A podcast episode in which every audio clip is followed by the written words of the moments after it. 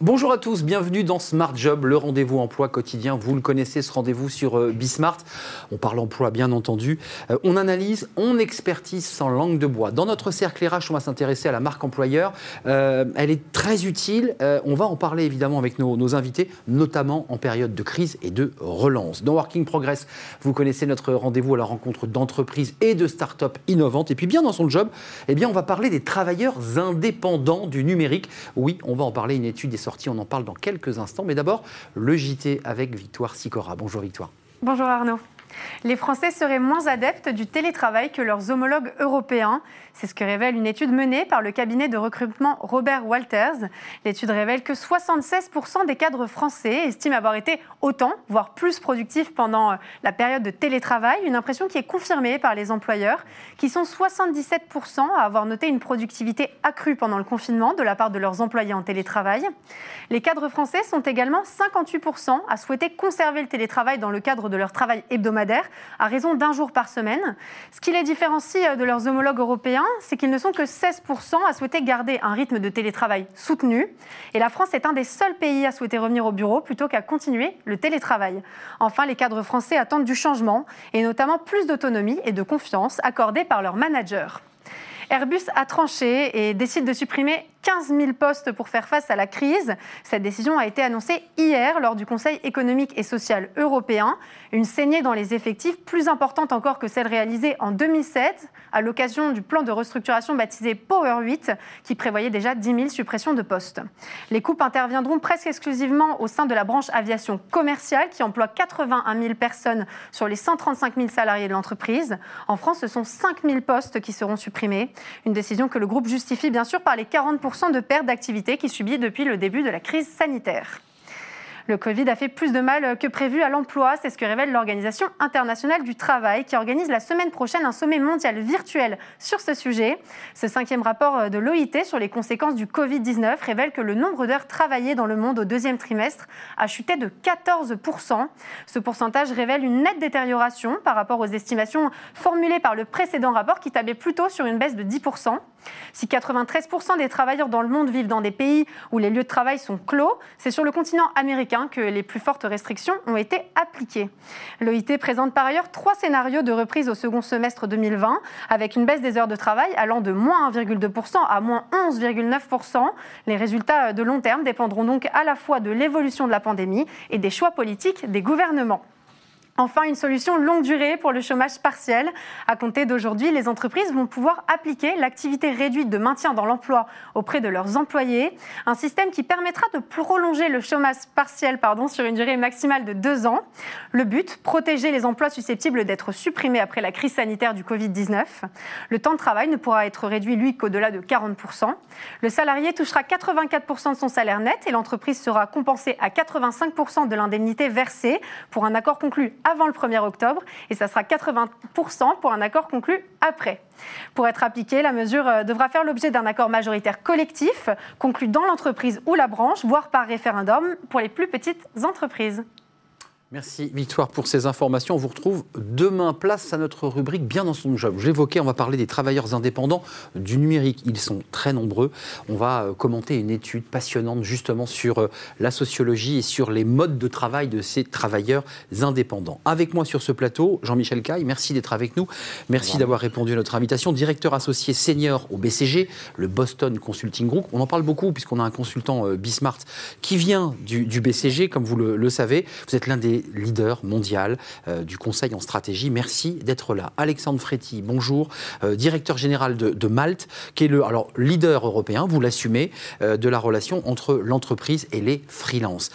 D'abord, cette étude passionnante, un peu déroutante d'ailleurs, détonnante. en termes de méthodologie, je la présente comme une étude française. En fait, c'est une étude européenne, en tout cas espagnole, allemande. Pourquoi avoir élargi et avoir interrogé les Espagnols et les Allemands? Euh, allez-y, Jean-Michel Caille. Ben, parce que, euh, enfin, si on regarde les, économies, euh, l'Allemagne est quand même des premières d'Europe. on, avait besoin, on a besoin de se comparer toujours en termes d'organisation du travail à l'Allemagne. Et l'Espagne est intéressante parce que l'Espagne est, assez avancée sur tout ce qui est digital, tech, etc. Donc à, trois, ça nous faisait un bon panel européen. Mmh.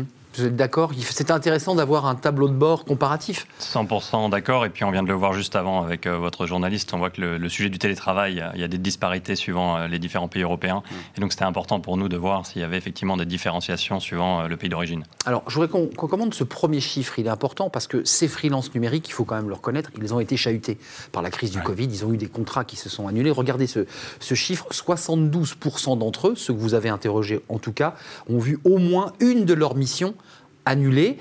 Euh, et je dirais le contrepoint de votre étude, c'est que ça a dû être très difficile pour eux en termes de chiffre d'affaires, mais ils disent je veux garder mon statut. Oui, c'est d'abord parce que ça correspond à une tendance de fond. C'est-à-dire qu'ils sont là euh, parce que c'est leur convenance personnelle, parce que c'est l'intérêt de leur mission. Puis ensuite, si vous dites 72 ont été affectés par une sur une de leurs missions, oui, c'est vrai. Mais si c'est le tech moins que les autres, c'est-à-dire que c'est plutôt les créatifs, etc., qui ont été affectés oui, plutôt que un secteur de, des freelances numériques. Voilà. Bah, la, tech, la, tech, c'était que la moitié d'entre eux qui ont été affectés sur une de leurs missions. Dans tous les cas, ils se, trouvent bien dans ce statut. Alexandre Fréty. En fait, ce statut, ce statut, il l'aime, parce que vous faites de la mise en relation. Il l'aime bien, ce statut. Ils l'aiment, ils le promeuvent. Et d'ailleurs, je crois que peut-être, pour faire un tout petit peu de pédagogie, souvent on a tendance à confondre les indépendants du monde de la gig économie, c'est-à-dire les petits boulots, les chauffeurs Uber, les livreurs Deliveroo, et, et, les, indépendants de ce qu'on appelle nous la talent économie. En gros, les, les freelances, ce sont des gens qui fournissent des prestations intellectuelles. Et in fine, euh, ils font euh, ce choix-là parce qu'ils ont une liberté euh, de choix de mission, une liberté de choix de clients, une liberté d'organisation de leur temps de travail, et aussi une liberté liée aux conditions de travail, et notamment avec le télétravail. Et les sociologues poussent un concept que nous on aime beaucoup, qui est le concept de l'agentivité, qui est la capacité à être acteur de sa vie.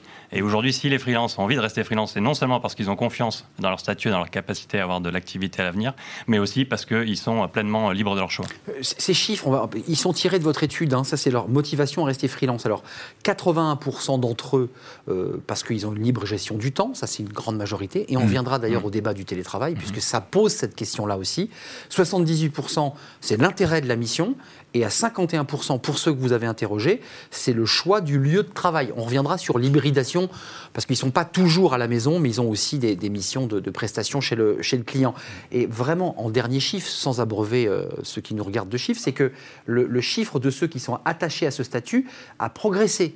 73% en 2018 et 84% aujourd'hui. Comment vous expliquez, euh, vous avez une explication, que finalement ce statut euh, est plébiscité? D'abord, il y, a, il y a une demande aussi des entreprises. On va commencer par ça, sinon, sinon ça ne marcherait pas.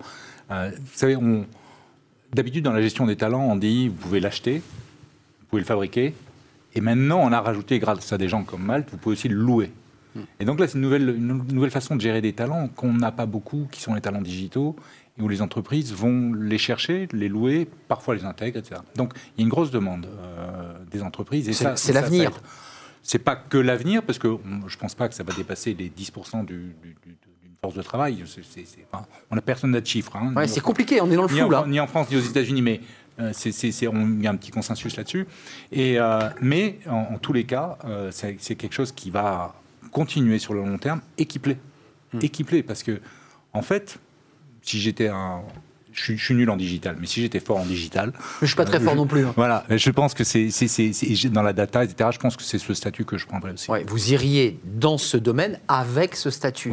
Euh, c'est de la prestation en fait, hein. c'est de la prestation ponctuelle. Complètement. Euh, mais qui permet, pour être très concret, il y a peut-être des jeunes qui sortent d'école, là, les, formations sont terminées on a du travail toute l'année C'est quoi? C'est un peu comme un, peu les intermittents du spectacle euh, dans la tech? Non, mais...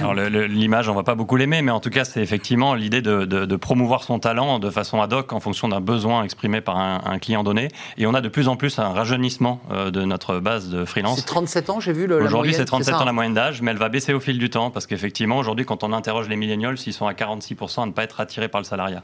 Donc nous, notre, notre enjeu, c'est pas d'opposer le salariat et le, monde des freelances. C'est eux qui changent le monde en fait, hein, par leur. Effectivement, nous, on aime bien dire qui travaillent déjà comme les, les entreprises de demain. Et, ils sont plus agiles, ils sont plus télétravailleurs, euh, ils, sont plus euh, maîtres de leur choix. Et on est assez convaincus, et un dernier sujet qu'on n'a pas évoqué, c'est aussi la rapidité et la vitesse d'exécution. Mmh, C'est-à-dire qu'aujourd'hui, il vous faut 9 euh, mois pour former un collaborateur en interne. Là, il vous faut 6 mois si vous voulez recruter quelqu'un le temps qu'il arrive dans vos murs. Il vous faut 6 jours pour avoir un freelance chez vous. Mmh. Donc on externalise et en même temps on est bien servi puisque la qualité revient. Le, le statut choisi par ce qu'on appelle les freelances, c'est un peu flou sur le plan juridique. Ils sont quoi Ils sont en SARL, en auto-entrepreneur, en profession libérale C'est quoi les Il y a, tout. c'est toi qui sais. Exactement. Ils sont, en fait, c'est eux qui choisissent. Aujourd'hui, le, alors le cadre législatif français est, assez complexe, mais donc on a des auto-entrepreneurs. C'est le, statut le plus simple lorsqu'on a un chiffre d'affaires qui dépasse pas 70 000 euros par an. Et ensuite, on peut avoir une URL, une SASU. il y a différents types de, statuts suivant effectivement le, risque que l'on prend et les protections que l'on veut avoir.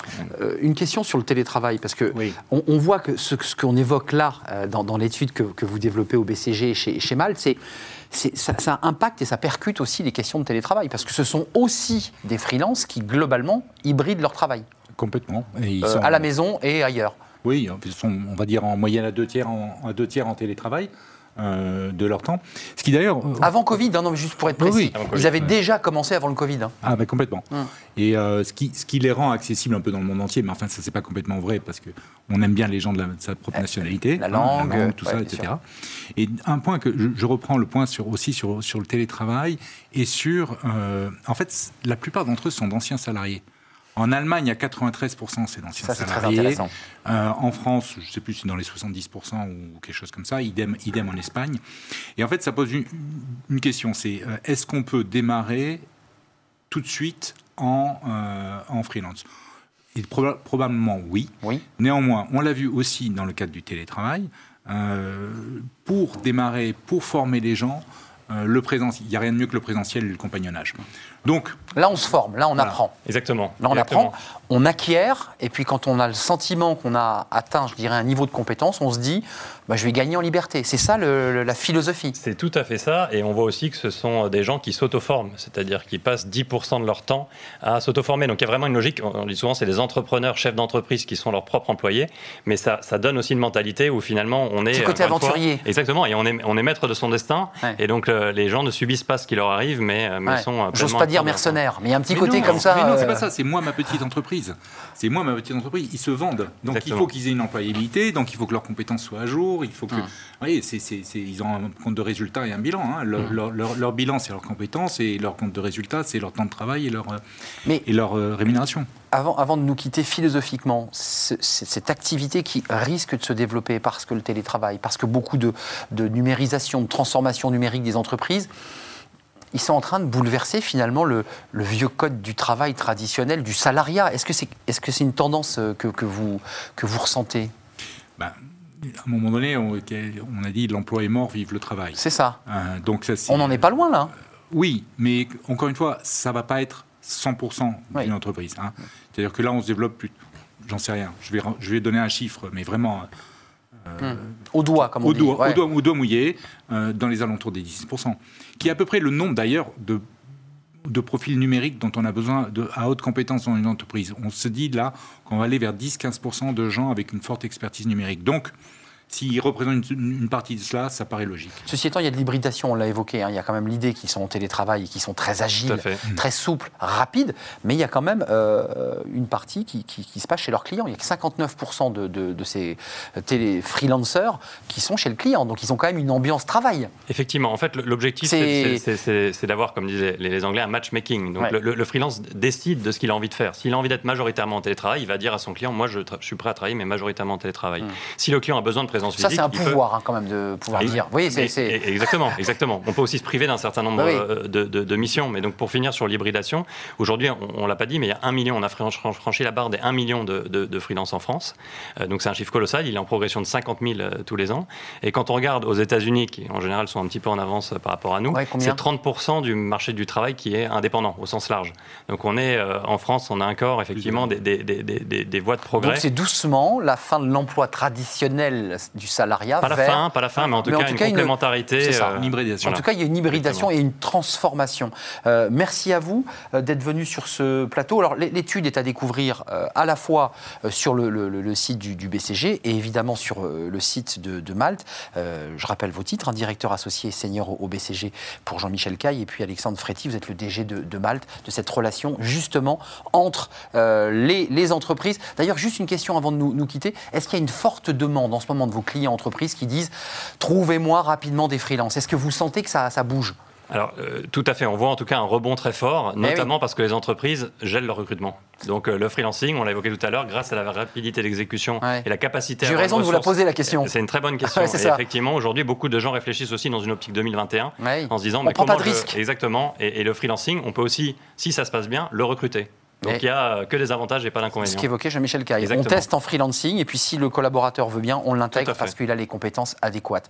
Merci d'être venu sur le plateau de, Smart Job. Vous reviendrez évidemment parce que vous sortez beaucoup d'études. Merci à Jean-Michel Caille et merci à Alexandre Fréty. Tout de suite, euh, Working Progress, vous connaissez notre rubrique, à la rencontre justement d'entreprises euh, et puis de start-up qui innovent. C'est tout de suite.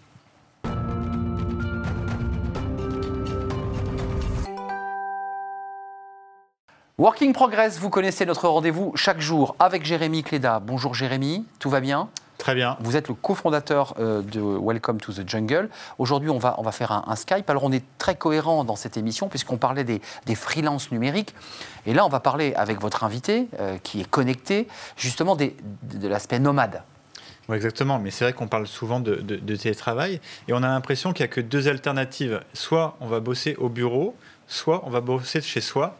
Et avec Maxime, on va voir qu'en fait, bah, il y a plein d'autres endroits euh, Génial. où, euh, où, travailler et même d'ailleurs aller plus loin, où, euh, où vivre sa vie. bonjour Maxime Brousse. Bonjour. Vous êtes, vous êtes journaliste. D'ailleurs, vous éditez aussi une revue qui s'appelle Grand Wild et vous avez écrit un, un, livre qui s'appelle Les Nouveaux Nomades. Et, et, justement, en fait, vous avez populariser cette logique de digital nomade de, gens qui sont en fait ni au bureau, ni chez eux dans la définition stricte du terme, mais en fait qui se baladent un peu partout, qui bossent de partout. Euh, qui sont-ils et euh, comment vous pourriez les, euh, définir? Oui, exactement. Ben, moi, je me suis intéressé à, on va dire, trois types de nouveaux nomades qui sont apparus au début des années 2010. Donc, il y a des van lifers qui vivent en van, des tinysts dans leur tiny house et donc des digital nomades qui sont, euh, pour simplifier, on peut dire que c'est des Occidentaux qui vont euh, travailler dans des pays exotiques euh, avec, leur, avec leurs ordinateurs. Donc, ils sont, on pourrait dire, affranchis de la contrainte géographique. Et donc, c'est vrai que c'est pas vraiment ce qu'on entend encore par télétravail dans le grand public, puisque télétravail, on imagine travailler de chez soi. Alors que là, c'est plutôt des gens qui voyagent énormément, qui peuvent travailler dans un open space à Bali une semaine et puis après sauter dans un avion pour rejoindre des amis à Bangkok ou aller tester même un nouvel open space qui vient d'ouvrir à Jakarta et dont ils ont vu euh, euh, l'ouverture sur Twitter par exemple. Donc beaucoup plus de mobilité en fait que ce qu'on entend nous par télétravail. C'est pas super écolo quand même, hein, Maxime. Euh, non, non, c'est pas super écolo. Bah après, les, les, ouais, les, les digital nomades, c'est comme tout le monde, des gens qui ont plein de euh, de contradictions, on va dire. Et euh, eux, je pense, pour moi, leur, leur principal, euh, ouais, c'est ça. C'est d'être en même temps très, très au courant des nouvelles formes de vie et tout ça, et en même temps pas arriver à, se dire qu'il il faudra peut-être quand même arriver à voyager moins dans, les années qui viennent. Mmh. Mais d'ailleurs, vous en parlez, est-ce que la question qu'on se pose, c'est quelles sont leurs motivations à quitter un mode de vie qu'on a tous euh, Vous évoquez qu'il y a une sorte de logique de, sauf qui peut, quoi. Fuyons un peu les obligations classiques qu'on a euh, et partons. Et euh, est-ce que d'ailleurs, c'est aussi un mode de vie qui est pérenne? Est-ce qu'on peut faire ça plus de un ou deux ans? Alors concernant le sauf qui peut, oui, pour moi c'est quelque chose qu'on retrouve vraiment dans ces trois types de nomadisme. Il y a un côté que en fait la société sédentaire, euh, donc la nôtre, quoi, elle tient pas vraiment, euh, elle tient plus vraiment ses promesses. Donc on va tenter sa chance ailleurs. Ce qui est euh, pour les digital nomades, c'est quand même souvent des gens qui sont assez hédonistes. En fait, ils ont envie de profiter, profiter de l'instant présent, pas forcément attendre les cinq semaines de, de congé ou bien la retraite. Donc voilà, ils voyagent maintenant, ils accumulent les expériences. Alors après, est-ce que c'est pérenne? Euh, bah, Il y a deux choses. Déjà, euh, quand ils se lancent, les nomades, quand ils se lancent dans leur euh, mode de vie, ils se disent pas c'est pour toute la vie et si j'arrête, c'est un échec. Pour eux, c'est pas grave. C'est justement c'est une expérience parmi d'autres. Hmm. Voilà. Et donc, et d'ailleurs, et souvent, au bout d'un ou deux ans, ils finissent par alors pas forcément se fixer pour de bon, mais en tout cas trouver un lieu duquel ils vont rayonner, mais en tout cas dans lequel ils vont revenir un peu systématiquement, parce que euh, en fait c'est là qu'on tisse une communauté, aussi des liens euh, physiques avec euh, des commerces, une culture et tout ça. Mais moi je suis allé à Lisbonne pour mon enquête, et il y avait beaucoup de nomades qui avaient voyagé, qui maintenant sont basés là-bas, parce qu'en fait en voyageant un peu partout autour du monde, ils ont fait leur marché, on pourrait dire, hum. et ils ont trouvé que c'était Lisbonne qui cochait le plus de cases, mais ça les empêche pas de, partir tous les deux ou trois mois ailleurs. En, tout cas, que juste avant sur le plateau, on parlait de, on parlait de freelance. Ce qui est certain, c'est que pour, pour ces gens-là, il y, a une sorte de, de vie sans fil économique. Euh, parce que vous êtes un peu à la merci des missions que vous pouvez avoir. Est-ce que les boîtes aussi vont accepter que vous fassiez ça, euh, d'ailleurs depuis Bali, depuis Bangkok que vous citiez euh, Comment se, préparer à ça? Je suis sûr qu'il y a plein de gens qui, aimeraient tenter l'aventure, mais sûrement ce point est celui qui les rebute le plus. Comment on fait pour, pour sauter le pas? Bah alors moi, je suis pas vraiment un digital nomade, alors j'ai pas envie de parler à leur place, mais il y en a beaucoup qui ont vraiment un esprit d'entreprise, et donc je pense que c'est des gens qui sont vraiment dans le challenge, l'envie de relever des défis, tout ça. Et donc, euh, bah, finalement, ça, colle assez bien, le fait de ne pas avoir tout de suite un filet économique. Hmm. Après, il y a plusieurs stratégies. Il y en a qui ont travaillé avant, donc qui ont économisé.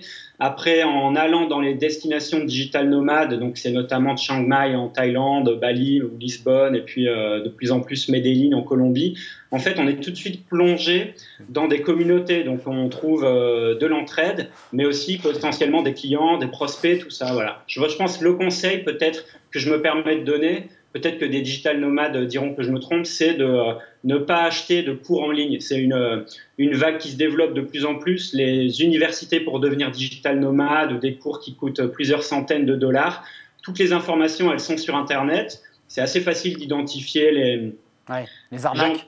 influents dans ce secteur. Il faut faire confiance à eux. Ça sert à rien d'acheter un cours à 500 dollars. Voilà juste Maxime, les digital nomades, d'après ce que vous nous brossez comme portrait robot, c'est plutôt des jeunes dans le digital. Il y a peu de boulangers euh, nomades avec deux enfants?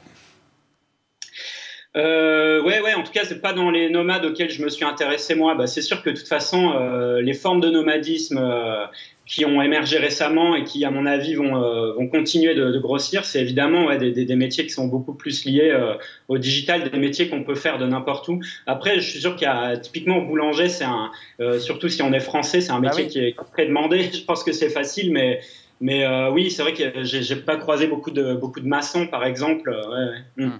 ouais c'est intéressant. Euh, juste d'un mot, excusez-moi, c'est une niche. Vous avez le sentiment aujourd'hui qu'il y a quand même une volonté dans la jeune génération de renverser la table, c'est-à-dire de dire globalement, un peu comme en 68 d'ailleurs, ras-le-bol de l'autorité, ras-le-bol du boulot, j'invente autre chose. Est-ce qu'il y a un peu de ça dans la philosophie? Euh, oui, oui, oui, je pense qu'il y a un peu de ça. Après, par rapport à mai 68, c'est pas du tout euh, politisé. Ça, c'est vraiment la, grosse différence. Et après, oui, bah, ça reste quand même une niche dans le sens où, évidemment, ça, ça s'adresse quand même plutôt donc, à des gens qui ont euh, des professions euh, donc, dans le digital et quand même un certain pouvoir euh, économique, quoi, puisque évidemment, ce, mode de vie, il faut, faut, quand même le financer. Mm. Mais par contre, c'est sûr qu'il il, attire, il, attire énormément de monde et puis, évidemment, il va en attirer de plus en plus avec le confinement, c'est sûr ça. Mm. Mais, et d'ailleurs, peut-être pour finir, mais beaucoup de gens un peu décrit euh, euh, cette nouvelle tendance en disant que c'est pour, une, pour une minorité, qu'il y a beaucoup de chance, euh, et même d'ailleurs que souvent c'est marketing, parce que quand on parle de Bali ou, autre, on se dit, bah voilà, c'est, des milieux un peu rêvés. mais surtout, il y en a qui disent que c'est limite un peu le, le, résultat final du, du, néolibéralisme et que tout est liquide. Enfin, plus de maison, euh, euh, un compte en banque complètement virtuel, enfin, etc. Enfin, euh, il n'y a plus d'attachement à rien et on peut, on, peut faire ce qu'on souhaite sans engagement. Est-ce que vous croyez que c'est enfin, c'est un peu l'ultime frontière pour permettre aussi aux entreprises d'ailleurs de se désengager pleinement de leurs de, de leur contraintes de, d'avoir des employés chez elles, dans des bureaux et, autres? Alors, alors, personnellement, oui, moi, c'est ce que je pense. je, par exemple, ce qu'on appelle le remote work, le remote work, tout ça, donc travailler à distance. Pour moi, c'est sûr que à terme, euh, c'est une sorte de délocalisation. Et notamment, je pense qu'il y a plusieurs euh, travailleurs du numérique qui, euh, d'un certain côté, se tirent une balle dans le pied à long terme, puisque en fait, il y a un genre de dumping qui va s'organiser, puisqu'on rentre en concurrence avec des, des, gens qui ont des prétentions salariales euh, moindre, mais je parle pas, par exemple, d'un euh, quelqu'un de San Francisco comparé à quelqu'un du Montana, mais plutôt comparé à, un Indien ou un Pakistanais, par exemple. Hmm. Donc il y a une vraie concurrence comme ça. Euh, après, euh, je sais pas, il y, y, a quand même un, euh, ce que je trouve intéressant, c'est que c'est une vraie euh, remise en question de notre société de sédentaire. Après, eux, ils proposent pas forcément de solution.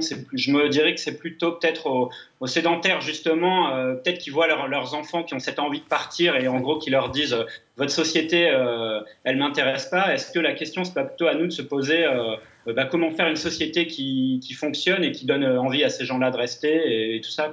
Merci, merci Maxime. vous nous décrivez quand même hein, les deux faces d'une même pièce. Hein. C'est mm. pas le, ce n'est pas que le monde merveilleux du nomadisme. Voilà, donc c'est intéressant d'entendre aussi l'envers du, décor. Merci à vous Maxime d'être venu avec nous en, en, visio, comme on dit, parce que c'est un mot très à la mode. Merci, on, se verra peut-être bientôt en vrai sur le, plateau. On passe tout de suite à notre rubrique, Jérémy, travailler demain à la rencontre d'une start-up.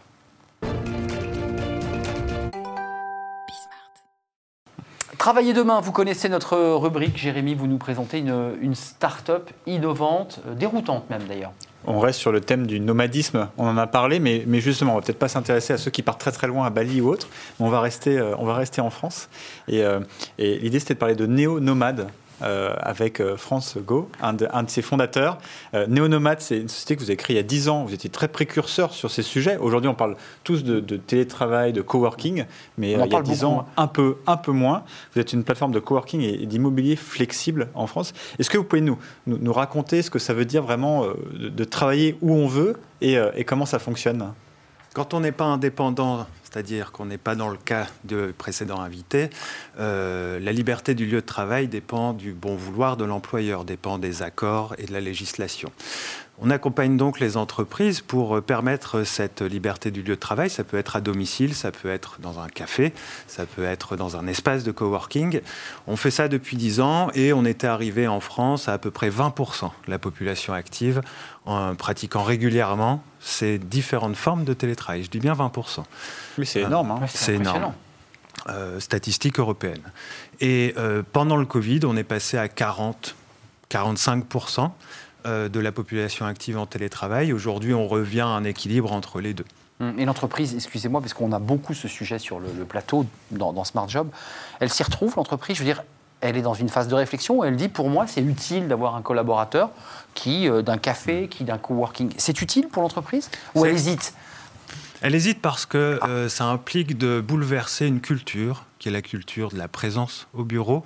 Qui est, le bureau est une forme de culte. On pourrait comparer la tour, euh, les tours de bureau à la défense à des cathédrales. Elles hésitent néanmoins quand elles passent au télétravail. Derrière, on a des effets extrêmement importants en termes de performance plus 15% de performance des salariés, en termes de qualité de vie et en termes également d'immobilier puisque la grande tendance, c'est que les bureaux se vident. Maintenant que la crise est passée, les salariés ne veulent pas retourner au bureau, euh, et c'est là où nous, à nouveau, on intervient. Et, d'ailleurs, c'est ce que je trouve intéressant dans votre discours, euh, par rapport à d'autres acteurs d'ailleurs qui l'évoquent pas du tout, c'est que c'est quelque chose qui casse un peu ce, présentéisme qu'on vit tous, euh, et le fait de dire, en fait, c'est au bureau qu'on va vraiment travailler. Et vous participez à ça. En fait, on peut travailler de plein d'endroits. Et ces tiers-lieux euh, que vous évoquez, ils peuvent aussi très bien être un endroit où, euh, où bien bosser. Quoi. Je rajoute d'ailleurs que certains collaborateurs disent je travaille mieux chez moi parce que je suis plus au calme et plus efficace. On l'entend beaucoup. Tout à fait, les plus 15% de performance. Hum. Euh, le, le travail, c'est pas le bureau. Le travail, c'est une activité. Euh, ce qui peut se faire au bureau, c'est la collaboration, les échanges informels, la sociabilité. D'ailleurs, on a vu pendant la crise que cela manquait énormément aux salariés. Ce qui donc se dessine au fond maintenant, c'est en fait des entreprises qui sont un peu en difficulté économique, qui se disent je vide mes bureaux. Le bureau, c'est le deuxième coût hein, euh, dans une entreprise du tertiaire après les salaires. Je quitte mes bureaux et je permets finalement à tous mes salariés d'être libres. Et je sauve ma boîte. Où ils veulent. Je ferme pas ma boîte. Et je, sauve la boîte. Je ne supprime pas 15 000 emplois comme on l'a appris ce matin. Je, je, supprime mes bureaux et en compensation, en fait, je vais donner un pass coworking ou un ticket bureau à mes salariés pour qu'ils se retrouvent où ils veulent, quand ils veulent, dans des espaces de travail, mais qui ne sont pas centralisés. Il y en a 1500 en France, des espaces de coworking, et donc les salariés vont où ils veulent. Bah, et, d'ailleurs, vous nous disiez, hein, juste avant qu'on se, se, parle ici, que avec le Covid, euh, le, nombre de demandes que vous aviez a été ah multiplié par deux. Et, il y a énormément de, demandes. En fait, comment on fait le télétravail concrètement? Euh, Comment vous accompagnez les, sociétés qui sont un peu entre, Il y a de l'angoisse. Ouais, dans, l'entre-deux aussi. Aidez-moi. Forcément motivés par des sujets financiers, mais qui disent on aimerait bien y aller, mais, euh, comment, comment on fait? C'est quoi les bons conseils On ne peut pas forcer un dirigeant de, de, passer d'une mentalité du XXe siècle au XXIe siècle. C'est quelque chose de très personnel. Euh, toutefois, nécessité fait loi. Et la nécessité de continuer d'activité est une première raison. Et la deuxième nécessité, c'est qu'en fait, aujourd'hui, les salariés ne veulent pas rentrer au bureau. On le voit, hein, les articles, euh, comment faire rentrer le salarié salariés. Il y a quelques articles qui surfent sur la vague du j'ai mal vécu, j'étais avec mes enfants en bas âge pendant le confinement, certes, mais quand on regarde les statistiques, c'est 80% des salariés qui ont très bien vécu ou simplement bien vécu cette situation. Donc les salariés ne veulent pas rentrer au bureau. Ils veulent bien aller en coworking, ils veulent bien rester de temps en temps au bureau. Donc c'est ça en fait le véritable déclencheur. Et après, comment on accompagne? Eh bien, je vous dis, on donne une application qui est l'équivalent d'un ticket restaurant, qui est l'équivalent d'une carte bureau ou d'un pass coworking, on l'appelle comme on veut, à tous les salariés. Et ensuite, il y a un volet juridique, mais sur lequel on n'a pas lieu ici de. Qu'on évoque très souvent d'ailleurs. Merci euh, Franz Go, néo-nomade. Vous accompagnez les entreprises qui qui ont un peu les pieds comme ça au bord du, vide et vous les accompagnez parce que vous êtes un peu le parachute de ces entreprises et elles vont pouvoir euh, se mouvoir. Merci, merci d'être venu sur notre plateau. Merci à vous, euh, Jérémy. On se retrouve demain évidemment pour une nouvelle rubrique Working Progress. Après cette courte pause, eh bien, on va s'intéresser à notre cercle RH, à la marque employeur. Oui, à quoi ça sert euh, en temps de crise, en temps de relance On va en parler avec mes invités.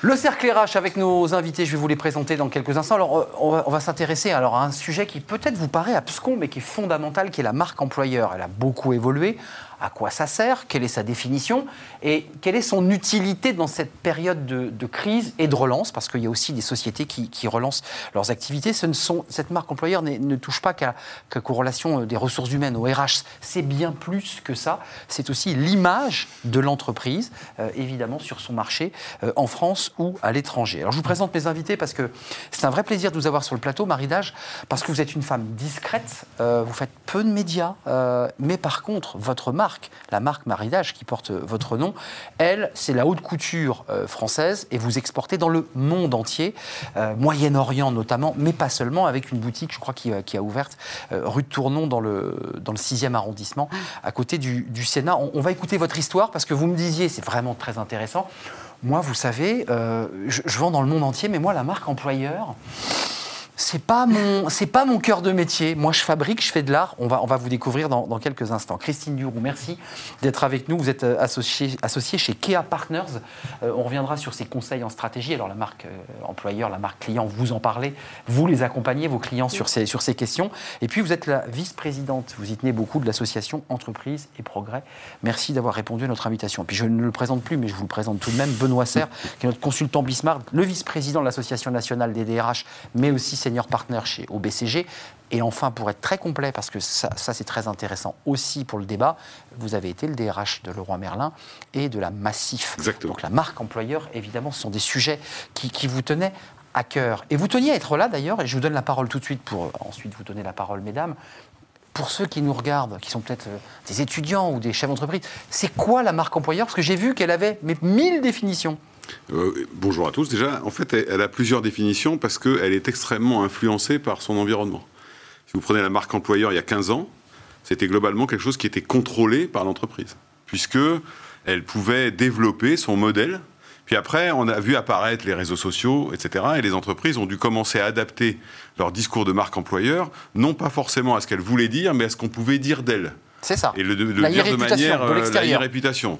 Après, vous avez vu apparaître euh, avec le rapport euh, Nota Sénard, puis la loi Pacte, l'apparition de la raison d'être, qui est devenu un espèce de drapeau d'une certaine manière qui allait influencer la marque employeur. Mais si vous confrontez les trois époques que je viens de vous donner, le sujet, et on l'a vu pendant la crise Covid, hein, beaucoup d'entreprises ont été jugées sur la cohérence entre le discours qu'elles portaient via leur raison d'être et puis la manière dont elles traitaient leurs collaborateurs pendant la crise. Et on n'a pas fini cette espèce de comparaison. Vous avez sans doute noté que en fin de crise, Orange, par exemple, a annoncé qu'elle avait euh, défini une marque, une raison d'être. Une raison d'être. Euh, oui, en ça, disant, on est une des premières entreprises du CAC 40 qui le faisons. Euh, Renault, qui est quand même aujourd'hui présidé par Jean-Dominique Sénard, qui est quand même le symbole de la raison d'être, on voit bien que les annonces qui sont faites, c'est pas forcément évident de réconcilier et la marque et la personnalité du président et son histoire Danone, on l'a évoqué, il y a Danone, etc. Donc voilà, donc la marque employeur, la définir, euh, il faut la définir sous, et je finirai par là, deux choses. D'un côté en externe, mais de plus en plus en interne. En interne. Vous êtes d'accord avec cette définition? Quand vous avez vos clients, puisque vous les accompagnez Est-ce qu'ils vous posent d'emblée cette question de ma marque employeur ou est-ce que ce n'est pas un sujet central chez vos clients? En fait, la marque employeur, déjà, c'est une marque. et c'est quelque chose souvent qui n'est pas forcément très clair. et c'est surtout, j'ai envie de dire, pas qu'une affaire de DRH. Donc la spécificité de la marque employeur, c'est que c'est une marque, c'est pas qu'une affaire de, de, DRH, c'est aussi marketing. C'est une marque, donc ça veut dire que la question c'est être connu auprès de qui? Pas forcément besoin d'être connu par tout le monde. Et c'est une marque parce qu'au-delà euh, du logo, bah, il y a un contenu, on est connu pourquoi, voilà. Et c'est pas qu'une affaire de DRH parce que, et ça Benoît l'a bien dit, euh, de moins en moins on peut faire semblant et on peut de moins en moins mentir. Hmm. Donc on va revenir et on va en parler. C'est le, rôle social, je dirais sociétal de l'entreprise. Avant, une entreprise créait de la richesse. Aujourd'hui, on lui demande bien plus. Euh, cette question de la marque employeur, je vous la pose abruptement, mais je voudrais juste que vous nous racontiez brièvement votre histoire, parce qu'on va voir que la marque employeur, après tout, vous ne devez pas en parler tous les matins en vous levant, parce que votre histoire est incroyable. Vous êtes une artiste. Pour le plaisir, vous peignez sur de la céramique, ça vous plaît. Euh, ça plaît d'ailleurs à vos amis parce que vous faites des ventes privées et, ça cartonne. Puis pour faire plaisir, je pitch rapidement à faire plaisir à vos parents, vous faites une école de commerce parce que comme ça vous avez fait vos études. Mais ce qui vous plaît, c'est véritablement de créer. Vous êtes artiste, puis artisan et aujourd'hui chef d'entreprise. Quand vous entendez des experts qui vous parlent de la marque employeur, vous vous retrouvez dans cette. Euh, Alors j'avoue que le, même le concept marque employeur euh, était. C'est passionnant. je ne connaissais pas. parce que c'est vrai que mon histoire a été une histoire qui a été faite très spontanément bah par des rencontres. Euh, c'est vrai que j'ai je n'imaginais pas du tout un jour monter une société euh, et, en faire un, et en faire un métier. Euh, c'est vrai que c'est parti d'une passion, j'aimais, j'aimais peindre. J'ai découvert la porcelaine par hasard, j'ai découvert cette région de Limoges, Limoges que j'adore. Euh, et puis ce que je trouve aussi très intéressant dans la, dans la porcelaine, c'est que c'est très lié à l'art de vivre, c'est lié à la gastronomie, c'est lié à des tas de choses euh, où nous, Français, on est vraiment très forts. C'est l'image de la France dans le monde. Hein. Et en fait, euh, c'est vrai qu'aujourd'hui, on, on, est peut-être davantage connu à l'étranger qu'en France. Les prophètes en son pays, c'est vrai qu'on est on exporte à 90%, je pense. Et je suis fascinée de voir combien les gens, quand on dit oui, je suis française, c'est de la porcelaine française, je vais vous expliquer comment on dresse une table, je vais vous expliquer, sont fascinés par, euh, par la France. On a tout de suite une cote de cœur et, euh, et on a, euh, voilà, on, a effectivement un savoir-faire qui, que tout le monde reconnaît. Et ça, c'est génial. Hum. Et donc moi, j'ai effectivement profité de ça parce que c'est venu très naturellement. Euh, Mais votre marque, elle est identifiée. Alors, Maridage. Maridage, euh, c'est une marque. Oui. Euh, elle existe. Pareil, c'est vrai que Maridage, quand j'ai démarré, c'était toujours très personnel, parce que ça a été des rencontres. J'ai rencontré, j'ai commencé à travailler pour Nina Ricci. J'ai rencontré euh, une acheteuse de Barney's et, ça s'est fait toujours de façon très, très personnelle parce que je, peignais, je travaillais chez moi, je les recevais chez moi, donc euh, il y avait vraiment l'environnement familial qui était là, très ça a changé. Oui, ça, a changé. Oui, c'est ça, voilà. Mais à l'époque, c'était voilà, et donc euh, ma personnalité était importante et j'ai effectivement pensé à, j'ai tout pensé finalement à prendre mon nom comme nom de marque. parce que je, j'ai voulu avoir une démarche, enfin j'avais une démarche assez proche de celle de la mode, de la haute couture. Oui, vous présentez comme la haute couture de la table. Le nom haute couture est un peu galvaudé parce que tout le monde. Mais à l'époque, c'était assez nouveau, c'était il y a 30 ans. C'est vrai que l'art de la table était un art très particulier. Ça avait un côté un peu désuet et un peu vieillot. Et, euh, et on l'associait pas du tout à, au luxe, à la mode comme on peut le faire aujourd'hui. Et, euh, et, je me suis dit, bon, les couturiers, leur marque, c'est Yves Saint Laurent, c'est Christian Dior. C'est le nom du créateur. Donc voilà, donc en fait, j'ai cherché, euh, ça a été assez logique de partir sur, euh, sur mon nom. Comment vous regardez cette marque? Parce que là, elle est définie, c'est du luxe, euh, ce sont des peintres, on va revenir d'ailleurs sur la manière dont vous travaillez, ce sont des, des, artistes ou des artisans professionnels. C'est une entreprise très particulière, celle-ci, dans, le paysage des entreprises. Oui, mais à vous écouter, en fait, vous faites de la marque employeur sans le savoir, comme M. Jourdain avec la prose. Exactement. Puisque d'une certaine manière, votre discrétion médiatique, on va dire, d'image, le fait d'avoir pris votre nom, c'était marque de fabrique. Donc sans doute que dans le milieu où vous avez envie d'être reconnu, comme vous disiez, les gens vous connaissent en fait. Mais ils vous connaissent justement pour votre discrétion, pour le fait que ça porte votre nom, le caractère très familial que vous avez décrit, le fait que malgré le succès, vous ayez sans doute réussi à conserver cette spécificité et donc de, rester un peu une marque entre guillemets secrète. Donc les gens qui y ont accès sont encore plus contents d'y avoir accès. Peut-être. C'est une forme de marque employeur, vous en faisiez donc sans le savoir. Hmm. Et c'est vrai que sans le savoir, c'est vrai que les choses ont pas mal évolué. Et aujourd'hui, avec Internet, où on a accès à tout, où on peut s'acheter les plus beaux services de grandes marques comme ça sur un clic, le comble du luxe, et ça, effectivement, c'est comme ça que je touche aussi une clientèle euh, voilà, assez géniale, c'est d'avoir des choses qu'on ne trouve pas ailleurs. C'est ça. Et le comble du luxe, c'est le sur-mesure, c'est le bespoke, les mais On vous commande la couleur, vous avez des choix de voilà, couleurs. Et en fait, dès le départ, on est parti, je suis partie sur un concept, mais sans avoir du tout cette projection, sans penser que ça deviendrait effectivement un sujet marketing fort, ah alors que c'était mon ADN. Mais finalement, aujourd'hui, c'est vrai que c'est quelque chose que toutes les grandes marques, je vois bien, euh, essaient de mettre en avant, c'est le sur-mesure. Il n'y a rien de plus magnifique que d'avoir un sac euh, à ses couleurs, avec ses initiales. Nous, ça fait partie de notre concept dès le départ. Hmm. Euh, et, donc, c'est vrai que c'est assez. donc, effectivement, tout ça grâce au fait que ça soit peint à la main. Donc, c'est aussi tout de suite lié au slow made, le slow luxe, l'artisanat. Euh, Les métiers d'art, la défense de, ces métiers. travailler la France. La France. Voilà. Parce que c'est intéressant quand même. Ça, oui, il y a un vrai concept qui n'a pas été, je dirais, intellectualisé, puisque Xavier, à la base, c'est qu'il mais une réalité. Il y a, voilà. Que, ce que Marie vient de dire, c'est très intéressant. En fait, la, question nationale, la question nationale, je vais dire européenne pour le coup, en tant qu'employeur, elle est de, elle, elle est quand même, elle revient au devant de la scène en tant qu'employeur. Et je trouve toujours très étonnant qu'on s'imagine que l'employeur est une espèce de d'entité mondiale, etc. J'ai l'impression qu'en ce moment, euh, où, on on rejoint euh, une, une relative quête de sens, c'est au fond le fait d'être une marque française qui importe un certain nombre de valeurs. On connaît tous, et je pense qu'on le sait tous, il y a une forme de management, euh, il y a une forme d'employeur aussi, à l'européenne ou à la française.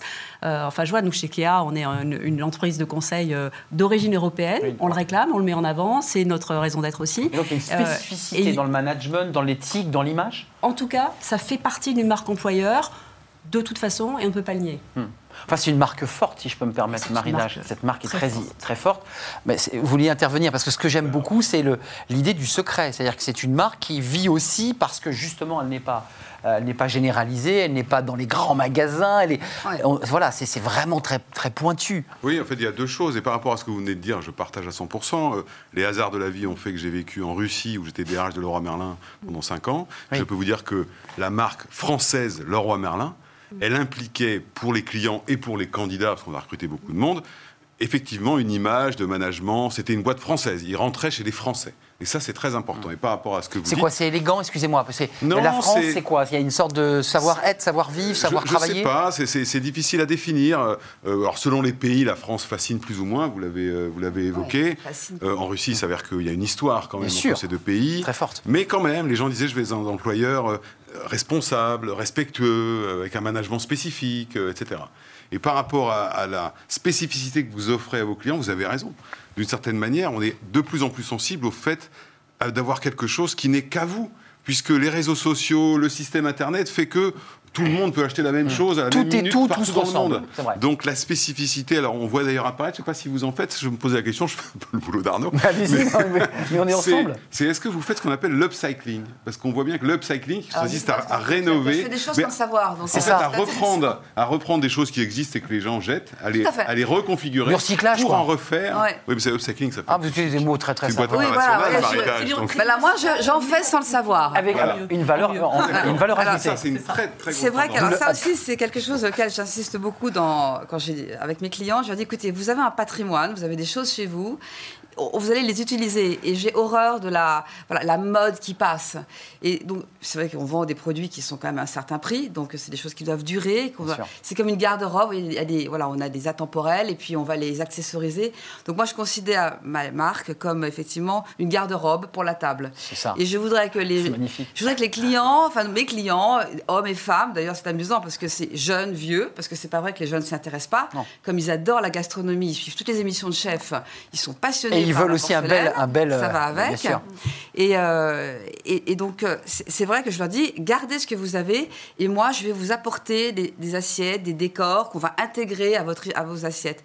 Et donc, j'ai toute une clientèle. Alors maintenant, rue de Tournon, c'est merveilleux parce qu'il y a vraiment un lieu, parce que c'est comme un, un studio de création pour la table. Ça, Les, et là, hier, c'est marrant, pas plus hier, j'ai une femme qui me ramenait un service en faïence qu'elle avait récupéré dans une maison de famille, à moitié ébréché, mais elle avait quand même une pas mal qui était en bon état. Et elle me dit voilà, j'adore ces assiettes, mais elles sont vieillottes.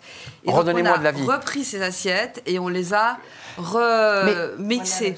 L'upcycling, voilà, Vous savez ce que ça veut dire, l'upcycling bah, Voilà. Vous voyez, on fait, vous faites plein de choses sans le savoir. Ben d'un mot et de quelques, si vous le souhaitez, euh, le recrutement. Parce que quand on est une marque de haute couture, on peut parler de Saint-Laurent, on parler de ces marques de haute couture, des centaines de CV arrivent. Tous les jeunes créateurs, tous les jeunes euh, veulent aller travailler chez eux. Vous avez la même difficulté, c'est-à-dire que par la qualité de votre marque, est-ce que vous êtes aujourd'hui inondé de CV, de créateurs de... Comment ça se passe ça? Alors, moi, comme je vous disais, je suis assez discrète. ah oui, je vous ai présenté comme une femme discrète. Donc euh, aujourd'hui, c'est vrai qu'on a pas mal de jeunes qui, euh, oui, qui sont assez fascinés par, bah euh, par cette démarche. Alors effectivement, artistique, qui ont l'impression que tout ça vient d'une réflexion très élaborée, bon, alors que tout est assez spontané et comme je vous dis, ça découle de, de notre ADN. Le fait que ça soit peint à la main implique qu'effectivement, on va pas faire des énormes, quantités, des énormes ah quantités. le fait que ça soit pas à la main et qu'on n'ait pas une grosse production, on va plutôt toucher des clients aussi qui sont une niche, des clients niche. Donc voilà, tout ça vient assez naturellement, sans beaucoup de réflexion. Je veux dire par là, vous êtes dans une stratégie, parce qu'on a bien vu votre côté artiste, vous ne l'avez pas conceptualisé mm. euh, en expertise, mais est-ce que vous dites là j'ai besoin de recruter ou je suis très bien comme ça et ça me va très bien comme ça? Aujourd'hui, j'ai plutôt besoin de recruter des peintres très honnêtement. Que vous trouvez d'ailleurs, parce qu'on a, on a une vraie difficulté d'accès. Voilà, ben oui. Vous êtes d'accord? Il y a des corps de métier dans les métiers de l'art en France, euh, artisans, ils ne trouvent plus de collaborateurs. Bah, le grand sujet du luxe, là je prends une autre casquette, mais le grand sujet du luxe aujourd'hui, il est surtout là, il est dans les métiers d'art. Ah c'est le, le, le, défi. Euh, Trouver des collaborateurs. Bien sûr, bien sûr une autre casquette qui est les clients pour qui je travaille. Bien sûr. Euh, c'est beaucoup en amont sur les métiers d'art. Le vrai. ça, ça, c'est assez hein. dévalorisé l'artisanat.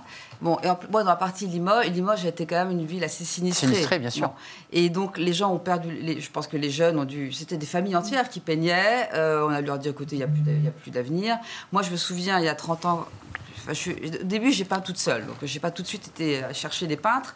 Mais euh, il y a 20 ans, euh, j'ai débarqué à Limoges et j'ai été dans des petits ateliers dans la campagne, voilà essayer de trouver des, artisans. Et je me souviens de peintres qui me disaient Mais ça fait six mois qu'on n'a plus de commandes, un mois de plus. Et on arrête. Et j'en ai vu plein qui sont devenus chauffeurs de taxi. Euh, Alors qu'ils avaient, comme on dit, les doigts en or. Voilà. Et, euh, et, je leur ai acheté des fours et on a redémarré la chose. Mais c'est vrai que c'est compliqué. Et là, j'ai bien vu d'ailleurs, avec, euh, avec cette période étrange qu'on a traversée, où on avait quand même pas mal de travail, mais spontanément, j'ai des manufactures que je fais travailler euh, qui ont eu tendance à dire on va se mettre au chômage.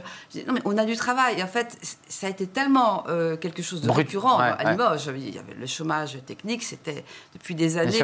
vraiment, ils ont traversé des. des et dans le textile aussi, d'ailleurs. Et, et puis, le pain n'en parlons pas. C'était quelque chose qui n'existait plus. Parce qu'aujourd'hui, tout est quasiment en chromo. Juste, Benoît Serre, euh, Christine Duroux, on, est quand même là dans un moment de rupture. On découvre depuis euh, que l'émission a démarré euh, une autre manière de travailler, un retour à un travail plus à distance, que c'est la fin de l'entreprise et le travail continue.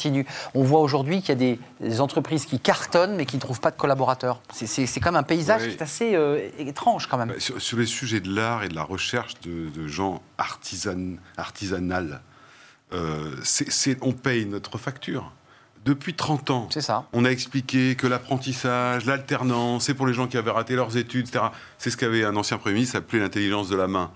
Ben, sincèrement, ces métiers-là, ça s'apprend pas dans un livre, ça s'apprend en faisant, ça s'apprend mmh. avec euh, compagnonnage, avec friction. Et ce qui est intéressant sur le compagnonnage, c'était évoqué dans votre premier débat euh, tout à l'heure, c'est qu'effectivement même le freelance, les gens ont besoin d'apprendre ensemble. Et après, ils se lancent en, autonomie. Donc, on voit une évolution du rapport au travail, en mm. fait. les gens acquièrent des compétences qui leur sont mm. propres et après retrouvent une forme de liberté. C'est pour ça peut-être que les logiques de salariat vont partiellement reculé. Par rapport à la marque employeur, c'est intéressant parce que ça fait évoluer quand même euh, la relation avec le collaborateur. Ce qui est clair, c'est que la marque employeur, euh, si on est dans une euh, digitalisation complète du travail, va demander à être complètement revue. comment vous voulez créer un sentiment d'appartenance Comment vous voulez Il n'y a pas qu'une campagne sur les réseaux sociaux, et en particulier pour le jeune qui arrive dans l'entreprise, qui veulent travailler, etc. Je pense que tout ça va devoir être complètement revu. les locaux qu'on aime ou aime pas, faisait partie de la marque employeur. Nous, on, a, on, s'est créé il y a 20 ans. Ah, nous, on, s'est créé il y a 20 ans à Malakoff. Comme on dit souvent en plaisantant, on est la, la seule entreprise de conseil en stratégie basée à Malakoff. Hein, voilà. Mais ça fait partie de notre marque. Vous voyez, c'est une revendication, ça fait partie de notre marque. vous avez joué avec on, est à Malakoff. Le lieu est important, il est symbolique et il y a un fort attachement. Et quand il a, quand il a été question qu'on déménage, d'ailleurs, on s'est dit qu'on déménagerait pas parce que ça faisait partie de notre identité. On est quand même tout près euh, de la sortie du métro. C'est la porte de Paris. Mais, donc, le lieu est important et être complètement digitalisé pour une marque employeur et pour un employeur, je pense que très clairement, ça va être un défi majeur dans les mois c'est pas dans les années, les mois à venir. bien sûr, bien sûr. Et la question des, locaux, puisque c'est un, mm. un, secteur qui coûte cher à l'entreprise, et effectivement, il y a des choix stratégiques. Marie Dage, merci d'être venue sur notre plateau. On a vu quelques images, euh, j'allais dire de vos œuvres, parce que c'est un vrai travail artistique.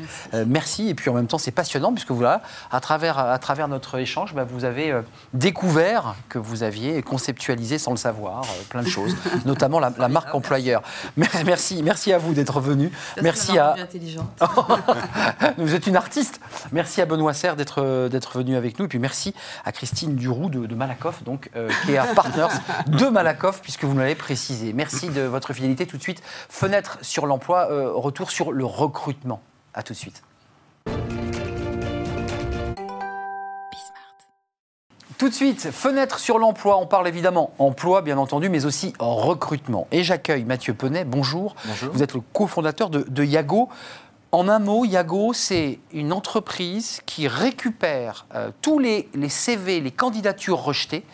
Et votre boulot, alors c'est extrêmement concret, vous allez nous le raconter, c'est n'est pas de la calinothérapie, bien entendu, mais c'est de prendre en charge ces, ces candidatures rejetées.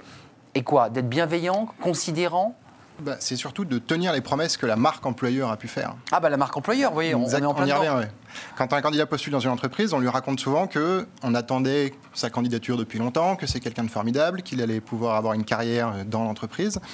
Et euh, très souvent, en fait, le candidat, dans les process habituels, il n'a pas de réponse ou une réponse automatisée. Le fameux si d'ici trois semaines vous n'avez pas de nouvelles, considérez que vous n'avez pas été pris. C'est un choc en général. C'est en fait c'est se, se moquer un peu du candidat finalement. Et il y a un sentiment d'arnaque qui, est qui, est, euh, qui paraît à travers une stat. ce qu'on vend et puis ce qu'on reçoit vraiment. 65% des candidats aiment moins une entreprise après y avoir postulé, juste parce qu'ils sont déçus par le processus de recrutement. Hum. Et surtout la manière dont ils ont été mal reçus ou pas reçus du tout, pour leur dire... Euh, ce qui reproche, c'est un manque de considération, un manque de respect, un manque de politesse, en fait, de la part de l'entreprise. Donc là, c'est le cœur de la marque employeur. Vous, votre métier, c'est de dire à l'entreprise, nous, on va gérer ces candidatures rejetées, on va les accompagner. Et vous allez même plus loin d'ailleurs. En fait, on fait on propose d'outsourcer la réponse négative parce que ce n'est pas le métier premier des recruteurs. Le recruteur, lui, son job, c'est de trouver la bonne personne et l'emmener jusqu'au staffing, jusqu'au recrutement pur. Et nous, on vient pour prendre en charge tous les candidats non retenus on va leur apporter une réponse qui va être hyper personnalisée, contextualisée, si c'est sa seconde candidature, sa troisième candidature, en fonction des échanges qu'il a déjà pu avoir avec l'entreprise. Et on va même pousser la personnalisation jusqu'à de la bienveillance, c'est-à-dire qu'on va aller effectivement, d'un point de vue très pragmatique, donner des conseils aux candidats pour l'aider. En visio, il vient dans un bureau Non, par mail. Par mail. C'est-à-dire qu'il y a un échange qui s'installe. Exactement. Et vous, vous, lui dites, là, par contre, sur ce point-là, vous Sur, sur votre CV, vous devriez améliorer ça, ça et ça. Ça va vous aider parce qu'on a bien vu, vous êtes en train de chercher un job en ce moment et on le sait, pour le commun des mortels, chercher un job, c'est pas très bien vécu. Mais pour être extrêmement concret, c'est-à-dire que c'est une fois que vous avez fait cette bienveillance mhm. en prenant par la main le, candidat en lui disant écoutez, on va vous expliquer, vous n'avez pas été pris, tout ça c'est bien fait. Ensuite, vous le reventilez, vous lui proposez ensuite de, un recrutement, quelque chose? Si le candidat correspond aux enjeux métiers de notre client, donc s'il correspond effectivement à certains viviers qu'on a pu déterminer au préalable avec notre client, on va aller maintenir dans le temps la relation avec le candidat et d'aller le rerouter et lui reproposer régulièrement les nouvelles offres d'emploi qui correspondent à son métier, dans sa région, pour son type de contrat recherché. Dans la même entreprise Dans la même entreprise. Oui, c'est complètement hermétique euh, ce qu'on fait. C'est hermétique, c'est que vous ne pouvez pas le reventiler entre guillemets. Exactement, sur d'autres ah recruteurs. D'accord. Et, très concrètement, ça représente euh, en volume de, de, rejet, c'est quoi les, chiffres que vous avez? 2019, on a répondu à 480 000 personnes. Près de 500 000. Voilà. Et l'objectif initial avant Covid euh, sur, pour 2020, c'était de répondre à 1,5 million de personnes, mais on devrait quand même atteindre le million. Euh, euh, en fin d'année 2020. Avec combien de collaborateurs pour mener ces... On est 14 maintenant dans l'entreprise. 14 collaborateurs, donc ils sont vraiment chargés en grande partie, j'imagine, à... Il y a 5 personnes qui se chargent d'aller étudier personnellement les CV de chacun des candidats de nos clients hum. et d'aller faire en sorte que la réponse soit personnalisée et contextualisée. Et j'allais dire en taux de, de, Vous avez donc, on a bien compris, euh, cette bienveillance pour dire non, ça ne marche pas. De la marque employeur. Votre boulot, c'est de dire non en fait. Hein. Oui, exactement. Voilà, vous dites non. C'est, non, on le fait, on dit non. Vous dites euh, non, mais attention, tiens, il y a encore un poste et je te remets. Il y a combien en pourcentage de, de candidats qui sont remis dans le, dans le vivier de l'emploi? Chez la plupart de nos clients, euh, c'est nous qui on fait reboucler du coup des candidats dans le processus de recrutement et ça, on arrive à staffer 6% des postes chez nos clients avec cette espèce de revalorisation des anciens candidats pour les remettre en face des Et avec les conseils Yago. Exactement. Ouais, c'est formidable. Merci. Donc en fait, ça, ça montre que être sympa et bienveillant avec l'ensemble des candidats, ça crée de la valeur pour le process de recrutement et ça le rend plus efficace. Et, précisons que ça donne une meilleure image à l'entreprise. Bien sûr. Euh, qu'ils avaient choisi justement parce qu'elle développait une image qui les intéressait. Exactement. Merci Mathieu Penet d'être venu sur le plateau, cofondateur de Yago. Euh, J'allais dire calinothérapie, mais c'est pas le bon mot. En fait, non. Euh, vous êtes l'homme qui dit non, mais qui peut permettre. Qui, le dit gentiment. Mais et en fait, on, dit souvent qu'on fait de la politesse pour candidat. C'est ça, vous le dites gentiment et ça remet, ça redonne de la confiance aux, aux candidats. Exactement. Merci d'être venu sur notre plateau, le plateau de Smart Job. C'est terminé pour aujourd'hui. On se retrouve demain, évidemment, avec toutes nos rubriques. Je serai là avec toute l'équipe qui est en coulisses et Emma Benassi dans mon oreille. Bonne journée et fidèle, restez fidèles à nos programmes sur Bismart.